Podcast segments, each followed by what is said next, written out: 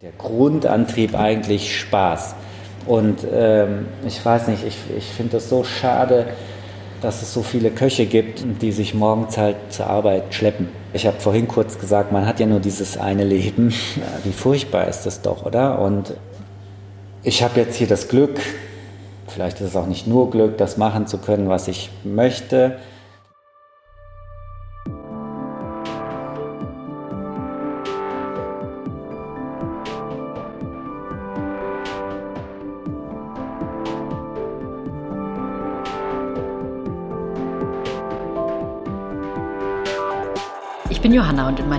Podcast Schneegestöber spreche ich mit Menschen aus Frankfurt am Main.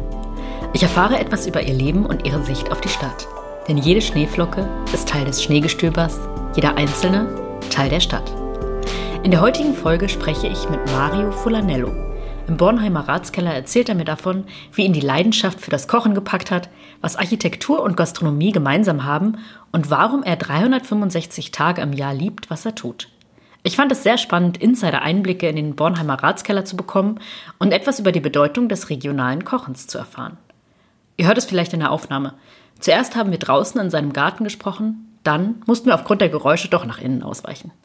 Viel Spaß beim Anhören. Ja, Mario, wir haben gerade schon so eine kleine Tour gemacht durch den Bornheimer Ratskeller. Also der erste Eindruck war irgendwie ein ganz besonderer, weil ihr ja irgendwie totale Fläche habt und ähm, ja, einfach so diese Weite, die man hier hat. Ähm, den hast du 2018 renoviert, ist das richtig? Na, wir, mit der Renovierung haben wir schon ein bisschen vorher begonnen. Äh, wir haben dann 2018 äh, wieder eröffnet. Der Ratskeller war dann äh, insgesamt, glaube ich, sechs Jahre in ja, Dornröschenschlaf. Und dass wir so viel Platz haben, hat natürlich nichts mit uns zu tun, sondern die, die sich das ursprünglich überlegt haben, und das als Ausflugsziel konzipiert haben, äh, haben das einfach sehr großzügig angelegt, äh, was damals sicher noch kein Problem war, mitten in der Stadt, die es ja noch nicht war, sodass wir heute davon profitieren. Wie lange gab es den denn schon vorher? Also er ist vermutlich um 1870 entstanden, zumindest äh, sagen wir das immer. Es gibt ein paar Zeugnisse, die schon ein bisschen vorher sind aber auf unserem Turm ist da in den Sandstein 1870 eingemeißelt äh, und wir nehmen das jetzt immer als das Datum der Entstehung. Mhm. Wie bist du darauf gekommen, ähm, den zu eröffnen? Das, das, ist eine verrückte Geschichte. Ich weiß nicht, ob da ein Podcast langt, aber äh, letztendlich war es ein Zufall. Ich bin ja wirklich nur ein Steinwurf von hier groß geworden, wusste also, dass es diesen Ort gibt. Dann ist er auch bei mir in Vergessenheit geraten und ich bin im Juni 2012 dann irgendwann mit meiner damaligen Geschäftspartnerin hierher gekommen, weil wir gesagt haben, da gibt es Mittagstisch. Lass uns das einfach mal angucken. Es kann doch nicht sein, dass man nichts vom Bornheimer Ratskeller hört, wenn es so ein toller Ort ist. Und wir kommen hier hoch und die Vorpächterin äh, schließt gerade das Tor ab, hängt ein Zettel in den Kasten, liebe Gäste, nach 30 Jahren und so weiter und so fort, muss ich leider und so. Die Stadt hatte den Pachtvertrag auslaufen lassen, weil sie hier was Neues machen wollte oder das wieder auf Vordermann bringen wollte und dann einen richtigen Schlussstrich für ziehen musste. Und genau an dem Tag äh, tauchen wir hier auf, um zu gucken, was Sache ist. Das ist wirklich verrückt. Deswegen hatten wir auch gleich am nächsten Tag, als die Dame vom Liegenschaftsamt dann Bestandsaufnahme machen musste oder sowas, ja gleich einen Termin, um uns das mal anzugucken von drinnen und in Ruhe. Und dass das dann noch mal vier Jahre gebraucht hat, äh, hängt halt mit Verfahrensweisen und halt so Geschichten zusammen.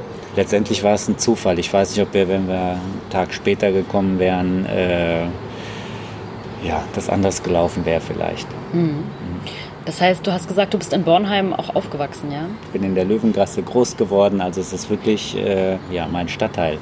Ich war dann zwar auch lange genug unterwegs und weg, nichtsdestotrotz trifft man hier dauernd Leute auf der Straße, mit denen man vielleicht äh, auf dem Gymnasium in der Grundschule war und so weiter. Ja, irgendwie ist man dann doch von hier, selbst wenn meine Herkunft natürlich äh, italienisch-spanisch dann noch ein bisschen weiter gefasst werden, werden muss. Hm, genau, dein Vater kommt aus Italien, deine Mutter aus Spanien, ne? Genau. Und die haben sich dann hier in Deutschland kennengelernt? In sozusagen. Frankfurt, ja. in einer Kneipe, die es nicht mehr gibt, am Zoo. Ja. Ach, cool, okay. Und ähm, das heißt, ihr seid dann früher auch in Italien und Spanien gewesen. Also sind das die beiden Einflüsse, die, die, die du dann auch hier hast, sozusagen? Naja, klar. Ich, ja. äh, ähm, Familie prägt einen sehr und äh, unter, auch unter kulinarischen, gastronomischen Gesichtspunkten sind es natürlich zwei Schwergewichte. Die lassen sich auch heute auf unserer Bornheimer Speisekarte nicht verleugnen. Äh, wir haben eigentlich immer irgendein Nudelgericht auf der Karte. Das heißt dann eben äh, vielleicht auch Blutwurst-Raviolo mit Sauerkraut oder sowas und nicht äh, Carbonara. Aber ich mache sehr gerne Nudeln und äh, wenn ich mal eine Zeit lang keine mache, dann werde ich nervös. so, deswegen äh, gibt es das ganz oft und ähm, ja, ein paar andere Sachen. Risotto haben wir oft, äh, aber dann nicht aus Reis, sondern aus Dinkel. Muss ja das kochen, was ich gut kann oder äh, was mir selbst schmeckt oder was ich selbst gerne essen würde, damit das auch so authentisch auf den Tellern landet, wie es am besten ist für ein Gericht. Mhm. Und euer Konzept ist ja so, dass ihr wirklich auch alles verarbeitet. Ne? Also sowohl saisonal als auch regional einkauft vom Erzeuger und äh, ihr macht das Brot selber, ihr macht die Nudeln selber, ihr verarbeitet ganze Tiere und äh, das ist, hebt euch auch so ein bisschen ab, ne? Ja, ich denke schon. Das ist nicht wie so oft, so, so oft heute irgendwie Konzept, Trend oder irgendwas.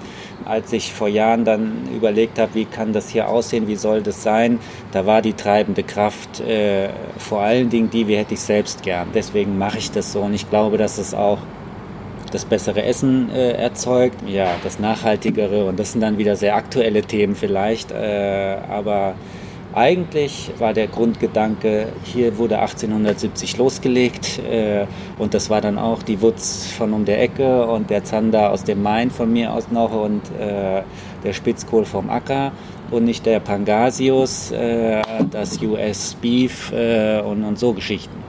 Ja, findest du, dass es gerade in der heutigen Zeit vielleicht nochmal ja, wichtiger ist? Also wo alles irgendwie convenient sein muss, wo das irgendwie alles schneller geht und hektischer geht.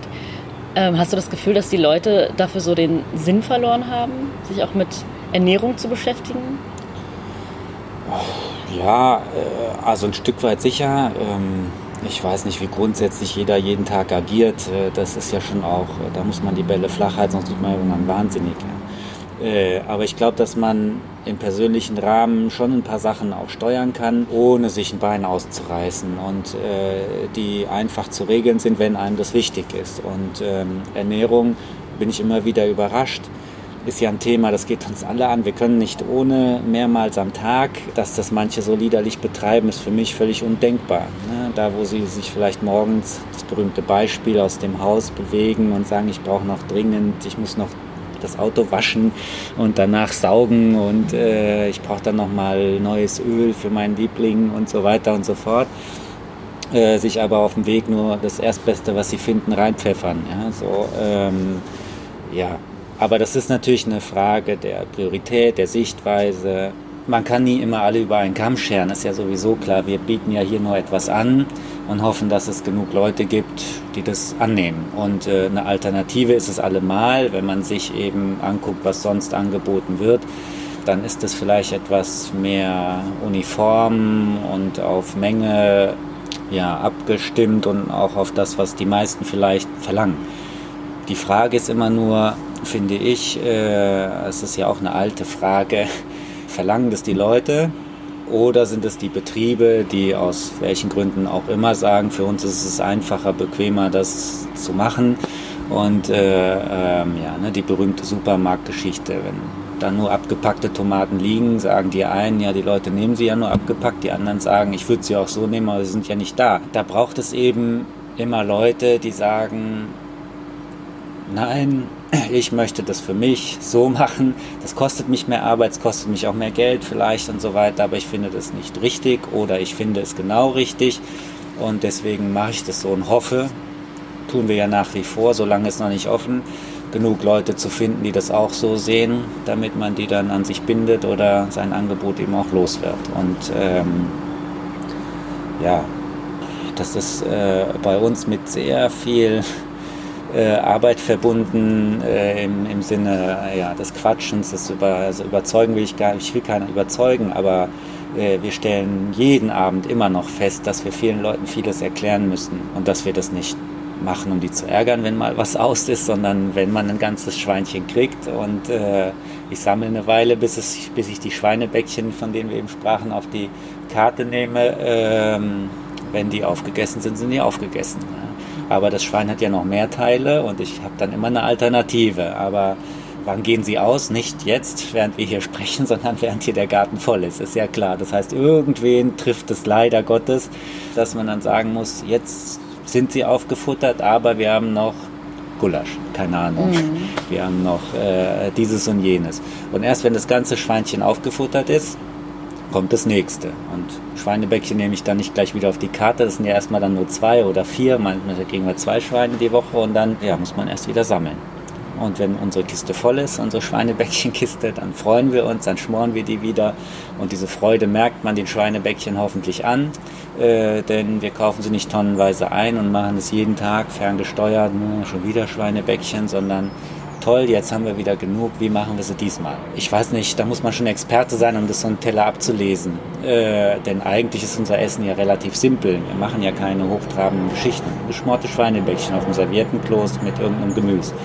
Fertig. Und ähm, ja, da, da, da braucht es eben auch von Gästeseite ein bisschen Know-how, äh, Erfahrung äh, und so Sachen, damit die auf ihre Kosten kommen und wir unsere ja, auch unseren Spaß dann weiterhin erhalten. Aber das ist ja dann auch alles mit sehr, sehr viel Arbeit verbunden, ähm, stelle ich mir vor. Gibt es Dinge, die du machst, um davon mal abzuschalten, um runterzukommen? Gibt es da irgendwie so Tätigkeiten? Ja, spülen. Spülen. Spülen. Okay. Zum Beispiel ist äh, äh, für mich wirklich fast Meditation, äh, weil das äh, eine Tätigkeit ist, bei der man wirklich das Gehirn auch ausschalten kann.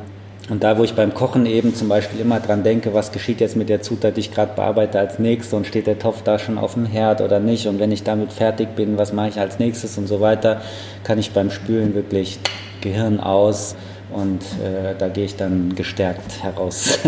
äh, ja. Und ansonsten ist es ja traurig, aber mir bleibt nur wenig Zeit neben dem Betrieb. Äh, und die versuche ich äh, ja, der Familie natürlich so gut es geht und möglichst restlos äh, dann an, zuteil werden zu lassen. Weil wenn das hier läuft äh, und wenn es erst recht jetzt wieder anläuft, ja, das mich dann wieder sehr bindet. Mhm. Aber ähm, ich habe auch ehrlich gesagt keinen großen Bedarf nach alternative Erholung, äh, weil mir das so gut gefällt, was ich hier machen kann und ähm, ja, dass das für mich nicht nach Ausgleich schreit oder äh, ja, also das ist ähm, ja, aber eine sehr persönliche Geschichte. Mhm. Ich weiß nicht. Ähm, ich habe oder versuche immer das zu machen, was ich gern mache, weil man hat ja nur diese eine Gelegenheit und ähm, ja, wieso soll ich mich damit Sachen beschäftigen, die mich nerven oder die ich ungern mache, zu denen ich mich schleppen muss. Äh, nicht, dass es hier auch manchmal Sachen gibt, die nicht so einen großen Spaß machen und so, aber wenn man immer versucht, das Große und Ganze zu sehen, äh, dann gehört eben Spülen zum Kochen dazu und äh, äh, wenn man das irgendwann verstanden hat, äh, dann macht das einem auch nichts aus. Ganz im Gegenteil, wie gesagt, bei mir speziell. Aber ja, Kartoffelschälen, ich weiß nicht, hier gibt es ja jeden Tag viele Aufgaben, die landläufig nicht so sexy sind. Aber ich weiß, dass ich kein selbstgemachtes Kartoffelpüree äh, ordentlich mit ordentlichen Kartoffeln auf die Teller kriege, wenn ich sie nicht irgendwo besorge und das schält sie keiner für mich. Äh, also machen wir das hier und ähm, ja, das ist es. Wie gesagt, ich kann es nur so machen, wie ich es selbst gern hätte und ich will keine in irgendeinem Saft einvakuumierte, schon geschälte Kartoffeln irgendwie auf die Teller packen. Das ist widerlich, um mhm. das einfach mal so zu sagen. Also äh, erst recht, wenn man schon mal so eine Packung geöffnet hat. Ich weiß nicht, für die Gastronomie gibt es ja alle möglichen Geschichten. Es ist, äh, ja, die möchte man eigentlich nur direkt in die Tonne kloppen. Mhm. Ja. ja. Da sind wir auch irgendwie wieder beim Thema Bequemlichkeit. Ne? Das hast du vorhin schon irgendwie gesagt, dass du das nicht so verstehen kannst, wenn Leute sich ähm, mit Dingen zufrieden geben und irgendwie die bequeme Variante wählen? Also nee, verstehen kann ich das sehr gut. Äh, da gibt es ja auch schwergewichtige Gründe, betriebswirtschaftliche vor allen Dingen. Mhm. Ne?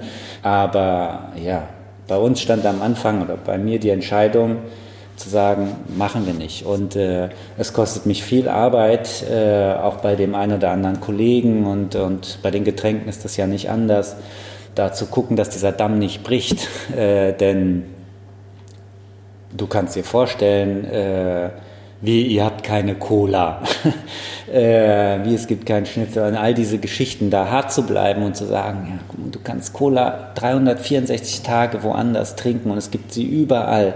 Jetzt bist du heute hier, gib doch mal der Rosa Wurz eine Chance. Ne? Zum Beispiel äh, der Traubensaftscholle unseres Winzers. Gib doch mal unserem selbstgemachten Eistee eine Chance oder sowas, den wir aus ordentlichem Tee machen und nicht so viel Zucker und sowas, echter Zitrone. Vielleicht kommt der eine oder andere auf den Trichter, Mensch, hm, stimmt, wieso immer. Und äh, ich weiß auch nicht, ob Cola das Getränk ist, das zu jedem Essen irgendwie passt. Äh, auch da wollen wir ja nicht so hochtrabend unterwegs sein, aber sich ein schönes Fischgericht mit Zuckerwasser runterzuspülen oder so, das ist irgendwie, ich, ja, ich finde es äh, nicht gut. Und äh, das ist nun mal mein Laden. Ich kann das machen, wie ich denke. Und äh, deswegen gibt es keine Cola. Aber das ist ein harter Kampf, weil es gibt immer noch Leute, die stehen auf und gehen. Die trinken nur Cola. Krass. Und äh, äh, das hatte ich dir vorhin auch kurz erzählt. Ich finde es faszinierend, dass die sich in ein Restaurant setzen, Cola trinken, die sie sich für einen Bruchteil des Geldes zu Hause selbst öffnen könnten. Und ich weiß nicht, das wievielfache vom Preis, den sie im Supermarkt bezahlen würden, äh, dafür auszugeben bereit sind. Da wo ein Essen, in dem viele Leute irgendwie ihr handwerkliches Können äh, äh, eingebracht haben, das aus Zutaten besteht, die den Namen verdienen und so weiter und so fort. Äh, ja, wenn es die zweistellige Schallgrenze durchbrochen hat, schon irgendwie ja, Mühe kostet, das zu investieren. Das ist, das ist total verrückt. Äh, aber das sind so Entwicklungen, die sind wirklich faszinierend. Ähm, und ja, die haben viele Gründe. Äh, ein ganz wichtiger, das merken wir hier oft, ist der, dass zu Hause eben kaum noch gekocht wird.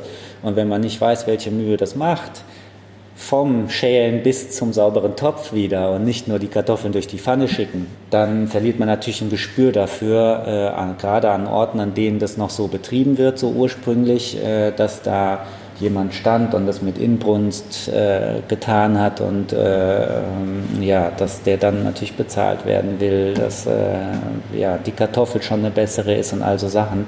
Das ist schwierig und das ist eben ja das, was ich meine, dass wir das immer und immer wieder gebetsmühlenartig runterleiern müssen, weil das manchen, da bin ich ja auch gar nicht den Leuten böse, einfach, wenn die seit drei Generationen zu Hause nur noch fertige Geschichten kennen, kann ich mir ja keinen Vorwurf machen. Ne? Ja, aber da müssen wir natürlich, wie der Schreiner auch, der sagt, du willst den Schrank genau für diese Ecke haben, den gibt es bei Ikea nicht. Also wenn du einen Schrank für diese Ecke haben willst, kann ich ihn dir gerne machen. Und aus welchem Holz hättest du ihn denn gerne? Äh, hier machen wir da noch ein Spirenzchen rein und hier Intarsien und so weiter. Und das kann dann nicht 39,90 kosten. Und wir kosten ja nicht 390. Äh, ich glaube, wir sind nur unwesentlich über dem, was auf so einem Niveau üblicherweise äh, verlangt wird, aber dann ärgert mich das manchmal einfach schon extrem, wenn da jemand sitzt und sagt, oh, ist aber eine winzige Portion oder äh, was für ein Teller Nudeln 12 Euro oder so. Ja, viel Spaß. Äh, wir treffen uns morgen um sieben und dann machen wir die Nudeln gemeinsam. Ne? Für jeden Tag 50, 60 Portionen Tagliatelle machen, mit Eiern und Mehl zu beginnen. Auch wenn die Maschine elektrisch ist, die den Teig dann ausrollt, das ist einfach viel Arbeit. Und äh, das muss einem Spaß machen und derjenige, der das macht, muss das wollen, dass er, seinen, ja, dass er für seine Gäste nicht ja, hausgemachte Nudeln, ich meine, es gibt ja überall hausgemachte Nudeln, äh, aber ja, in irgendeinem Haus sind die immer gemacht. ja. äh, aber sich hinstellen und zu wissen, woher die Eier kamen, die da verarbeitet worden sind und so, das ist ein Unterschied. Das ist ein mhm. Unterschied. Und äh, ich kann die dann auch guten Gewissens servieren und ich hoffe, die Leute merken es. Aber ja, das ist halt genauso wie die Nudel selbst, tägliche Arbeit, das zu vermitteln und ähm ist es auch das, was dich antreibt? Also ihr habt ja, glaube ich, während der Corona-Zeit auch so außer Hausverkauf gemacht, mhm. ne? Ähm, würde dir das ausreichen oder gehört für dich dieses Event, die Leute sitzen hier und essen und du kommst mit denen, denke ich, auch mal ins Gespräch und so weiter? Also die Interaktion mit Menschen? Klar, es ist netter, äh, man guckt aus unserer, unserer, unserer offenen Küche den Leuten ins Gesicht, wenn sie ihren Teller serviert kriegen, dann siehst ein Lächeln und so und dann probieren sie und freuen sich und die haben einen netten Abend und so. Das treibt einen schon an. Klar ist für uns wichtig, die wir da so viel Liebe reinstecken, äh, von den Leuten zu hören, Mensch, es war toll oder sowas habe ich noch nie gegessen und äh, ja, was, was jetzt den Lockdown angeht und die Kocherei da, das war wirklich nur eine, der Arzt würde sagen, eine lebenserhaltende Maßnahme. Ja. A, habe ich das Gefühl gehabt, ich bin das, also was heißt das Gefühl, ich bin es auch so, äh, meinen Azubis schuldig, äh, dass sie auch während dieser, dieses Dornröschen-Schlafes des zweiten ein bisschen vorankommen. Und ansonsten war es, ja, Gästebindung, wie sagt man heute, Kundenbindung mhm. oder so. Die, wir haben schon auch inzwischen ja ein paar Leute, die äh, unser Essen gut finden und es nicht missen möchten. Und äh, die haben so zweimal die Woche halt Ratskelleressen gehabt. Wir haben auch da den Leuten ein bisschen was zugemutet. Ne? Die mussten halt manchmal, wenn sie morgens aus dem Haus gingen, schon dran denken, dass sie ihre Tupperdose einpacken sonst gibt es kein Essen im Ratskeller. Ja, das ist ja eben dieses Wechselspiel, das funktioniert alles nicht. Ich könnte mir fünf Beine ausreißen und gute Absichten haben, wenn die Leute nicht mitspielen, bringt es nichts. Und ähm, das ist eben schön, dass man sagt, hört zu, wir kochen gerne für euch, wir müssen es vielleicht auch ein Stück weit, äh, aber wenn ihr Soßengerichte haben wollt und unsere Leute essen gerne unsere Soßen, weil sie wissen, die sind selbst gemacht, dann müsst ihr mir Gläser bringen. Und mhm. die Leute haben ihre Marmeladengläser gesammelt, gespült und so weiter. Und immer wenn ich genug Gläser zusammen hatte, weil die die hier abgeliefert haben, wir haben gespült und so, dann gab es halt wieder mal Geschnetzeltes oder sowas. Und dann haben wir Kalbstühl gekocht, die eingemacht in Gläser für zwei, drei, vier, sechs, acht Personen und dann äh, ausgegeben. Und dann gab es wieder eine Woche, ich weiß nicht, Gulasch, Pipapo, Schöpfgerichte und die wussten genau und waren dann auch bereit, äh, sie wieder abzubringen. So, aber ja, wie gesagt, das funktioniert nur gegenseitig und, äh, und es braucht einen, der da die Initialzündung hat und, und das versucht durchzusetzen. Wenn die alle gesagt hätten, pff, leck mich, äh, Gläser kommen in Altglas und so, dann hätte ich gesagt, na gut, okay, dann können wir das so nicht machen. Äh, stellen wir es dann vielleicht ganz ein, aber nein, die sind dann auch motiviert und wirken mit und ja, das ist toll. Hm. Das ist wirklich toll, weil das geht ja in dieser schwierigen Situation noch über das hinaus, was so normalerweise ist, ja, danke, hat sehr gut geschmeckt. Fertig aus. Das finden wir zwar auch gut und das freut uns jedes Mal, das zu hören, aber das ist äh, dann ganz viel persönlicher und das ist natürlich, das gibt einem viel mehr zurück äh, und wir sind ja weiß ich, wie der Schauspieler auf den Applaus oder so einfach darauf angewiesen, äh, dass sie sagen, ah Mensch, das war so ein Traum, wieder bei euch im Garten zu sitzen oder ich habe jetzt sieben Monate gewartet, dass es wieder Schweinebäckchen gibt, weil ich nicht weiß, wie es geht und sie mir nie zu Hause machen würde und so weiter und so fort. Und das ist toll. Mhm. Ja. Du hast vorhin schon gesagt, dass das Italienische und Spanische auch so Einflüsse genommen hat. Wie ist es denn mit dem Hessischen oder mit der Region? Also wie, wie sehr bist du hier in der Region verwurzelt? Also kulinarisch ist natürlich schwierig, weil meine Eltern, ich meine, was gab es bei uns zu Hause? Nudeln, ne, Paella, was Gazpacho im Sommer und so weiter. Irgendwann, also wir haben zwar auch in Spanien gibt es Morcilla, ne, Blutwurst oder so, aber du wirst mit den üblichen Geschichten äh, nicht so konfrontiert, weil du zu Hause natürlich kulturell bedingt das machst, was du halt so machst. Und ich weiß noch, wie mein Vater äh, sich abgeschleppt hat, immer wenn wir in Italien waren oder in Spanien, um Olivenöl hierher zu bringen. Ne? Das war halt vor 35 Jahren oder so, gab es es noch nicht äh, bei Rewe. Ähm, und äh, da haben wir Salami, Wurst, äh, Mehl, manchmal Hartweizengrieß oder sowas halt importiert, im wahrsten Sinne des Wortes.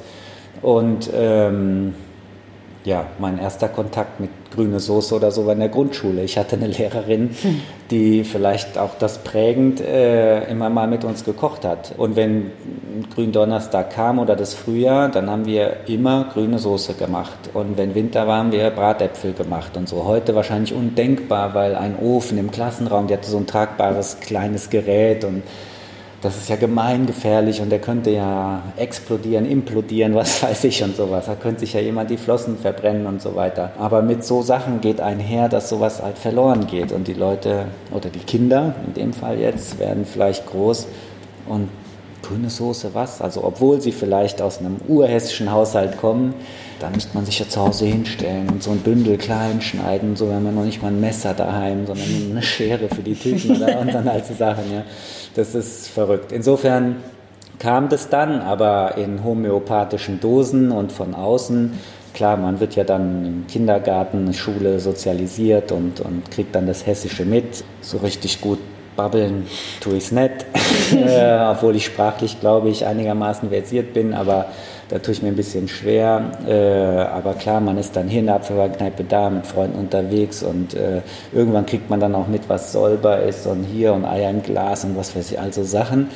Aber das musste ich mir jetzt schon ein bisschen anlesen, sag ich mal, weil ja, für mich war klar, wenn ich den Bornheimer Ratskeller übernehme, dann kann das nicht ein italienisches Lokal werden. Und dann, naja, dann guckt man halt äh, natürlich in den entsprechenden Metzgereibüchern zum Beispiel oder Fleischerbüchern, was ist, wie hat, was hat's mit Blutwurst auf sich und, und so Sachen und ja, grüne Soße, naja gut, also an der kommt man ja nun wirklich nicht vorbei. Wenngleich wir auch da das ein bisschen anders betreiben. Grüne Soße gibt es bei uns nur, so wie das auch bis vor kurzem eigentlich üblich war, von bis. Mhm. Dann wachsen hier keine Kräuter mehr, Sense. Äh, das sind eben, ja, kommt vielleicht wieder diese romantische Geschichte irgendwie. Äh, ähm, ich finde es traurig, äh, dass es alles immer geben muss und so, weil viele Sachen verlieren dann ihren Zauber. So. Und äh, grüne Soße, mein Gott, jetzt ist sie sogar geschützt. Ja?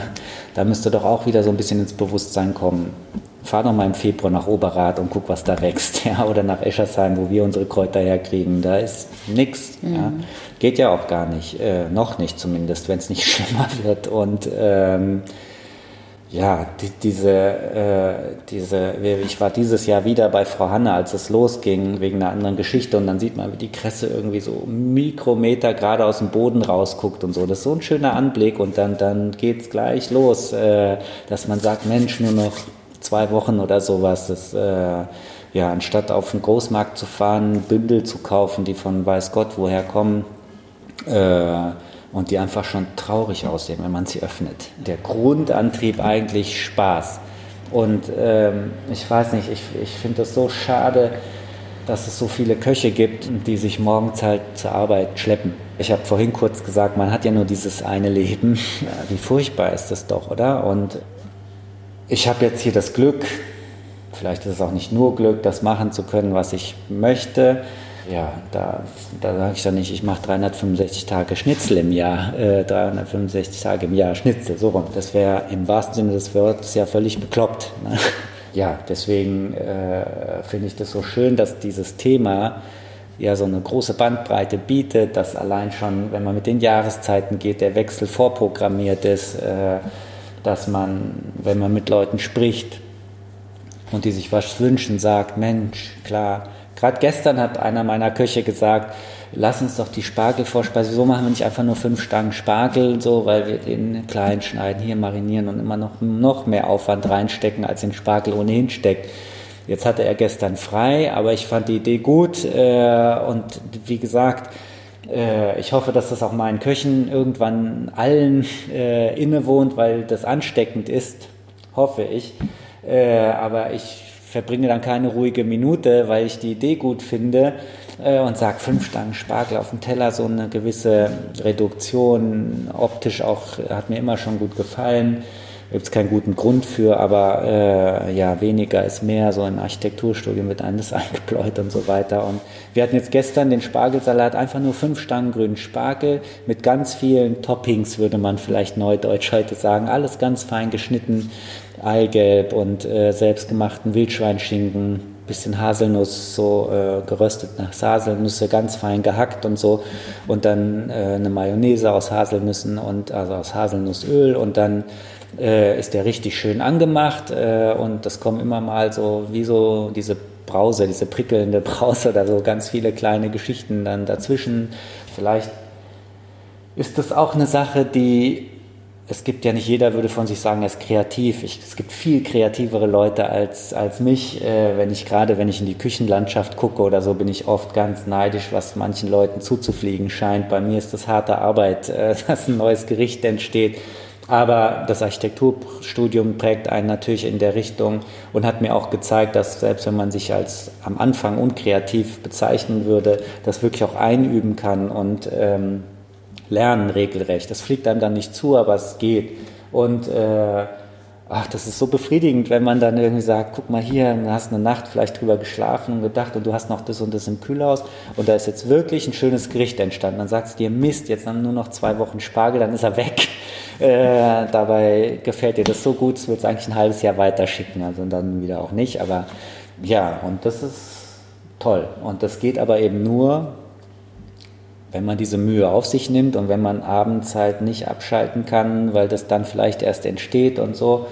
Und äh, da hoffe ich immer, dass dieser Enthusiasmus und so überspringt, so was bei mir zumindest und den Küchenchefs, die ich hatte, der Fall, dass die da richtig Lust drauf kriegen und so, weil ja, die Lust ist auch eine Sache, die man den Gerichten eben anmerkt. Äh, und es gibt Tage, an denen geht es mir auch nicht gut oder was auch immer, oder es sind fünf Sachen schief gelaufen und irgendwann der Ofen ist wieder kaputt, man muss sich um so einen Mist kümmern oder so.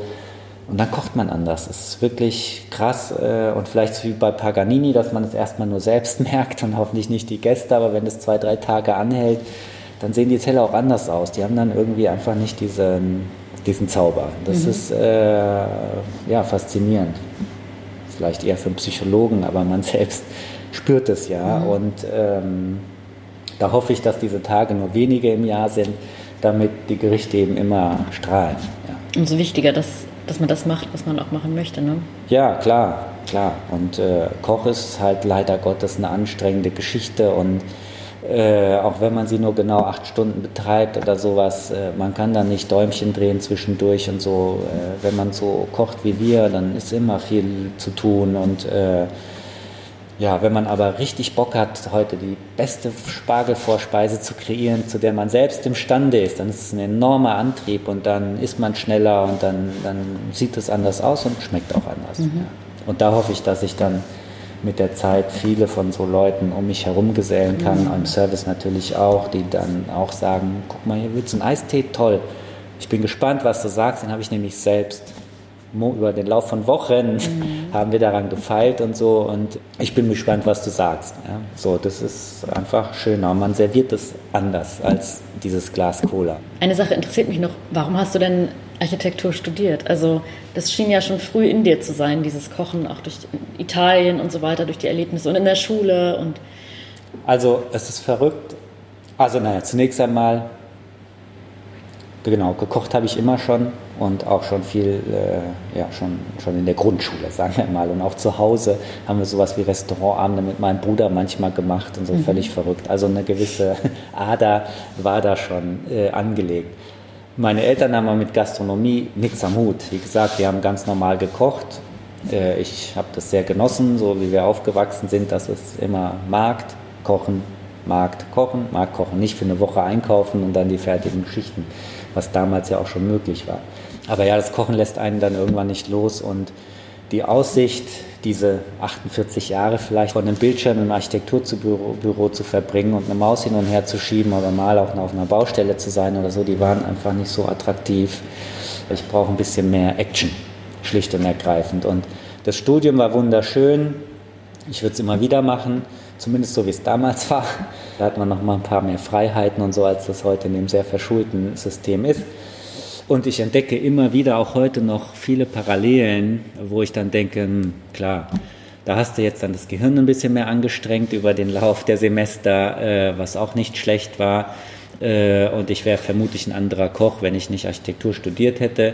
Aber die Art und Weise, ein Gericht zu konzipieren zum Beispiel, ähm, ist halt vermutlich eine andere, als wenn ich nur als Koch daran gehen würde, weil ich im Studium ja, das, das wurde uns ja eingebläut in Darmstadt, dass man ein Konzept haben muss und dass man hier und das ein Treppenhaus nicht einfach nur irgendwo sitzt, genauso wie äh, man nicht einfach eine Orangenscheibe auf ein deftiges Gericht, Gericht legt mit einer Kirschtomate, die dann liegen bleiben und kein Mensch isst sie und so weiter. Also diese ganzheitliche Sichtweise, die, diese, dieses konzeptionelle Denken, also Geschichten, äh, die möchte ich nicht missen, die wären ohne das Studium nicht gekommen. Und äh, ich glaube zwar, jeder kreative Beruf braucht sowas und äh, äh, als Koch, der ich nie in einer Uni war äh, oder in einer Agentur von mir aus oder wo immer man sowas lernen kann, muss, muss man sich das selbst beibringen, abgucken, wie sowas funktioniert und so ist natürlich viel anstrengender. Deswegen habe ich ja so eine große Bewunderung für die Leute, die auf ganz hohem Niveau kochen und das aushecken und, äh, und so, weil die haben das halt in Küchen gelernt. Ne? Und das äh, stelle ich mir schon nochmal schwerer vor, als das äh, so, also so, so institutionalisiert, ne? wie an der Uni, das mit auf den Weg zu kriegen. Aber meine Güte, die Parallelen sind wirklich ähm, mannigfaltig von äh, Holz, Beton, Stein ne, äh, zu Kartoffel, äh, Fleisch und Gemüse oder sowas. Ja, die Fügung von Materialien äh, im Bauwesen hat auch damit zu tun, oder kann man parallel in der Küche, nicht alles passt zueinander und du brauchst, um eine stabilere Mayonnaise hinzukriegen, die und die jene Zutat und so, die da, da noch reinkommt und ja, genauso wie es verschiedene Betone gibt, äh, muss es eben verschiedene Soßenkonsistenzen geben. Also Sachen, das, da, da sind sehr viele Parallelen mhm. und ähm, dass man in einem Studium das Bewusstsein dafür äh, ja, quasi über das Curriculum äh, ähm, geschärft kriegt, da wo in der Küche viel nur nebenher passiert und vielleicht, wenn man Glück hat, weil man einen tollen Küchenchef hat, das in den Schoß fällt und sowas, das sind dann die Unterschiede. Aber pff, es gibt sehr viele Leute, die einen ähnlichen Werdegang haben oder die den umgekehrt vielleicht haben, erst Koch waren, dann im Architekturbüro landen und so. Und deswegen scheint es da ja, mehrere Sachen zu geben, die, die der Person, die das beides macht, irgendwie äh, ja, innewohnen. Hm.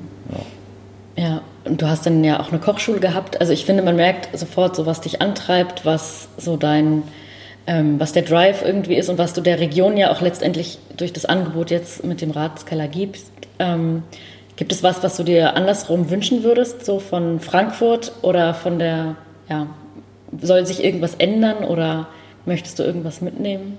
Dass es einfach wieder mehr ein bisschen Bewusstsein auch in der Region gibt. Äh, wir sind hier in Frankfurt und äh, wir haben hier Leute, die tolle Rinder haben, tolles Gemüse anbauen und so weiter. Muss es das argentinische Rumsteak sein. Ne? Man selbst, der hier als Kfz-Mechaniker von mir aus seine Werkstatt hat und äh, äh, vielleicht das Auto dieses Rinderbauern repariert oder sowas, ja, äh, möchte doch, dass er nicht pleite geht, weil man dann ja selbst einen Kunden verliert äh, ähm, und so. Wieso kaufe ich dann argentinisches Rindfleisch? Äh, auch wenn ich es denen ja gönne, meine Güte, die haben es vielleicht viel schlechter als wir, aber äh, das Zeug wird mit dem Flugzeug oder Schiff über tausende von Kilometern und sowas verschifft. Ne? Und der, der Apotheker, der davon lebt, dass hier Leute in der Region die Kaufkraft haben, die sie haben, weil sie eben und so weiter, dass, dass da nicht ein bisschen mehr darauf geachtet wird, das finde ich schade. Das finde ich wirklich schade.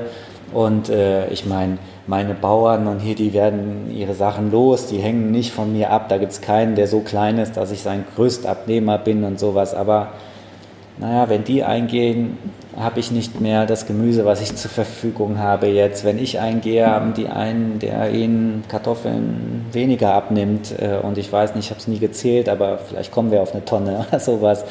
Ähm, ja, wenn, wenn ich nicht äh, meine Sachen hier in der Apotheke hole, sondern sie bei was weiß ich was, www bestelle oder sowas, ähm, kann der Apotheker vielleicht irgendwann nicht mehr hier einkehren äh, und, und sowas. Das würde ich mir mehr wünschen für Frankfurt und die Umgebung, dass dann Bewusstsein für entsteht, dass man den dann auch anhauen kann und sagt, du sag mal, deine Steaks, ich bleibe jetzt beim Essen, sind immer nur so klein, kannst du deinen Rind nicht ein halbes Jahr länger auf der Weide lassen, äh, damit das solche Oschis werden. Äh, und er so, ja klar, aber dann kostet es mich mehr Futter und so, ich zahle dir auch einen Euro mehr und so, weil den Leuten sind ja diese Zusammenhänge gar nicht mehr bekannt, weil sie auch einfach nicht mehr mit in Kontakt kommen und so. Und äh, das ist einfach traurig, weil da sind überall spannende Leute unterwegs, ne, die ihre Sache mit derselben Inbrunst betreiben und die, die man auch viel öfter fragen müsste, wieso nehmen die diese Mühe auf sich, wenn ich das gerade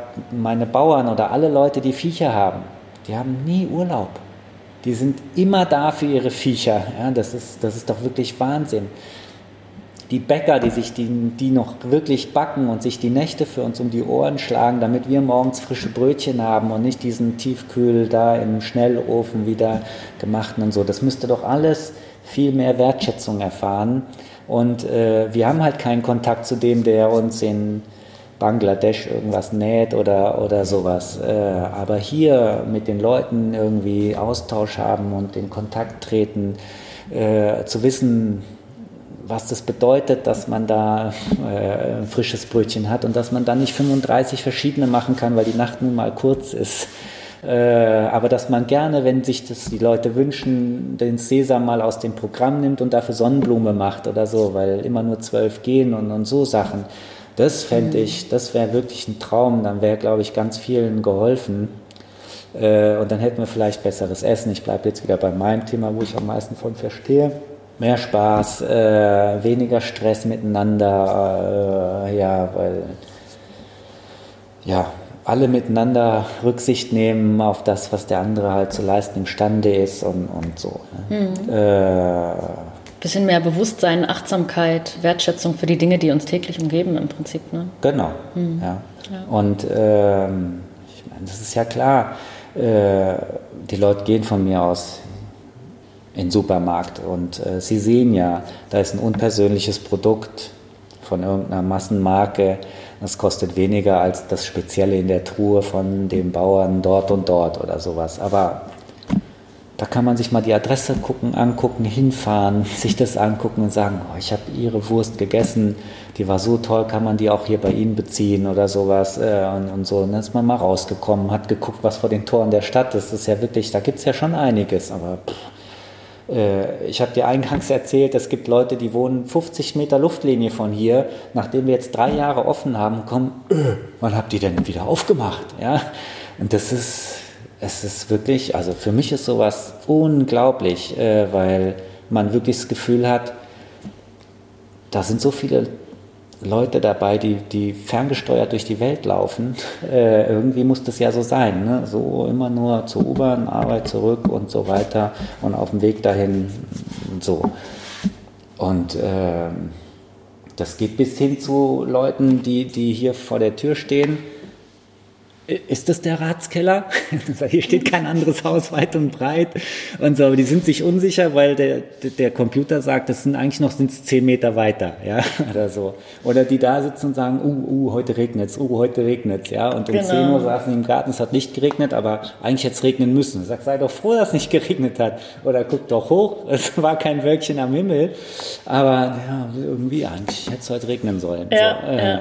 Und da ist das auch wieder Bewusstsein und so einfach mal gucken, mhm. von wo kommt der Wind, sind da viele Wolken? Nein, die sind schon vorbeigezogen, also sind wir raus aus der Nummer. Heute regnet es nicht mehr. Das ist ja, da hat man das Gefühl, man muss noch indigener Einwohner irgendeines Urwaldes sein, um, um Antennen für sowas zu haben. Mhm.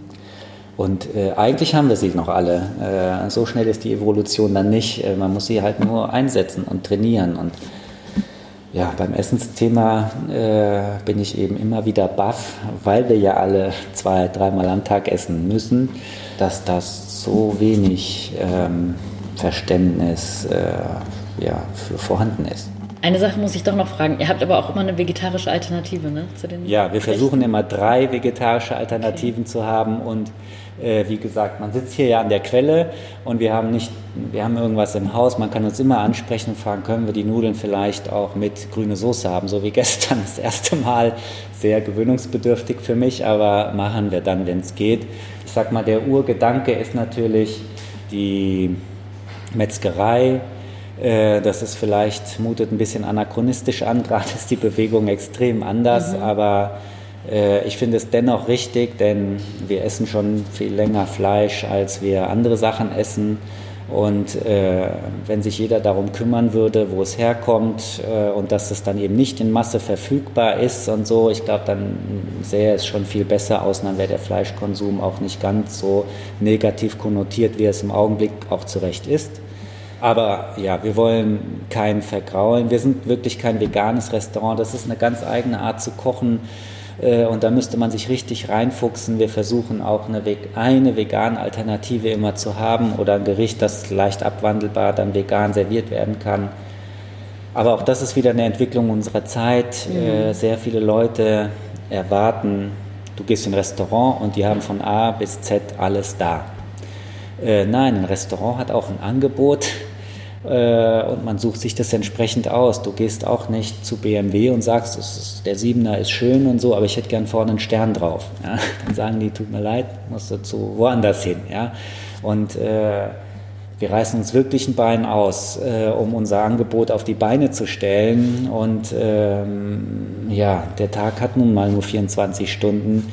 Das ist für uns auch schwer, dann jeden Kundenwunsch, wie das heute heißt, zu befriedigen, weil das einfach extrem viel zusätzliche Arbeit bedeuten würde. Und mhm. in den Ratskeller kommt man, ja, wenn man eine gewisse Vorliebe hat oder gewisse Prinzipien vielleicht sogar und wir machen möglich, was möglich ist, aber äh, wenn die Bude voll ist, äh, dann nochmal was aus dem Ärmel zu schütteln, was vegan ist oder so, ist äh, nicht, ja, ist halt sauschwer.